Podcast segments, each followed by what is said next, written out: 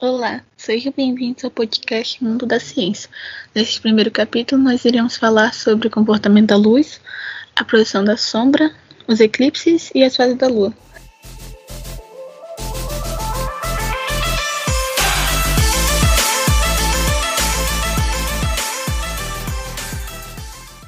Vocês já pararam para pensar no movimento do universo, por exemplo, no movimento que o nosso satélite natural, a Lua, faz? A Lua, ela faz três movimentos principais: a rotação, a translação e a revolução. A rotação da Lua é o movimento que ela faz em torno do seu próprio eixo, que dura cerca de 28 dias. Já o movimento de translação é o que ela faz em torno do Sol, acompanhando a Terra. A duração é de um ano como da Terra, portanto, 365 dias. Já a revolução é o movimento feito pela Lua em que ela gira em torno da Terra. Dura cerca de 28 dias. Assim como a rotação, ela permite que a existência das quatro fases, de 7 em 7 dias. É uma grande duração, mas será que você sabe dizer quais são essas quatro fases?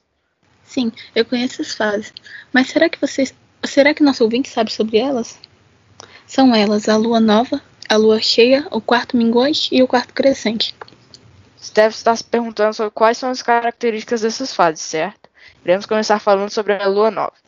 A lua nova é marcada por pouca luminosidade, pois sua face voltada para a Terra não está sendo iluminada pelo Sol, deixando seu lado oculto visível para os seres humanos. A lua crescente, ou quarto crescente, é considerada a fase de transição da lua nova para a lua cheia. A lua crescente é caracterizada por receber luminosidade em apenas um lado, no lado oposto da lua minguante, onde a da Terra se é possível se ver metade do lado luminoso. Já a lua cheia é considerada por muitos como a fase mais bela.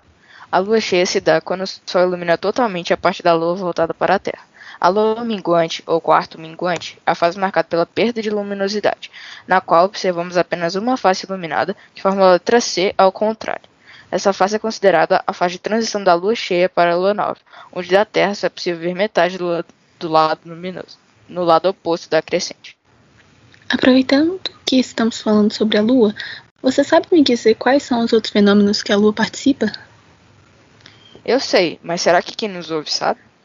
Mas eles são os eclipses, a lua de sangue e a superlua. Começando pelos eclipses, há dois tipos deles, o lunar e o solar. Como o próprio nome já diz, o lunar é um fenômeno astronômico que ocorre quando a Lua é ocultada totalmente ou parcialmente pela sombra da Terra, em geral sendo visível a olho nu.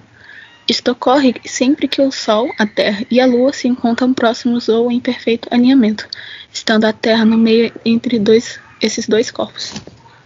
Já o solar é um fenômeno que ocorre quando a Lua se interpõe entre a Terra e o Sol, ocultando total ou parcialmente a sua luz numa estreita faixa terrestre.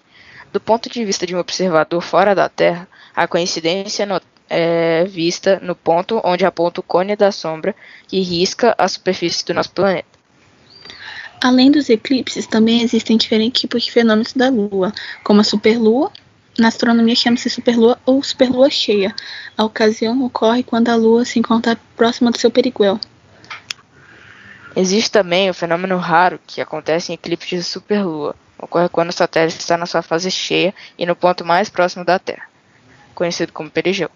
A junção dos dois fenômenos, eclipse lunar e superlua, causa lua de sangue.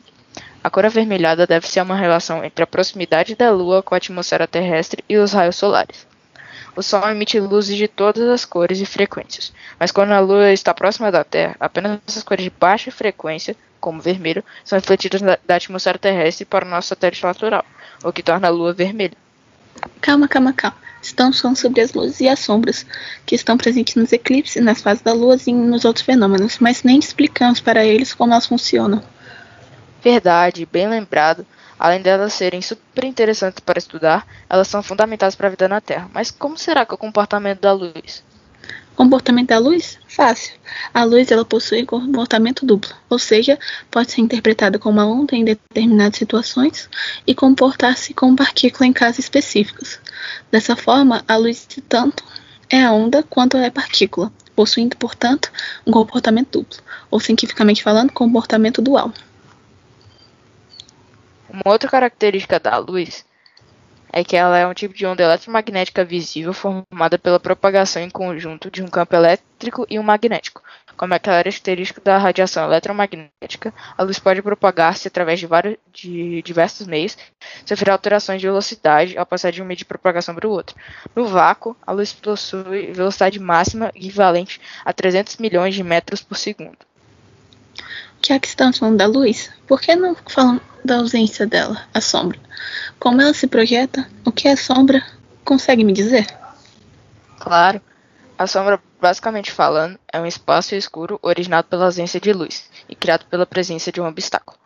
A sombra ocupa um determinado espaço atrás de qualquer objeto que está bloqueando uma fonte de luz à sua frente, sendo formada toda vez que um corpo está entre a fonte de luz e o anteparo, muro ou parede, por exemplo. Além da sombra, também tem a penumbra, que é uma região parcialmente iluminada e ocorre quando se tem uma fonte de luz extensa. Também é o ponto de transição da luz para a sombra. Chegamos ao final do primeiro episódio do nosso podcast.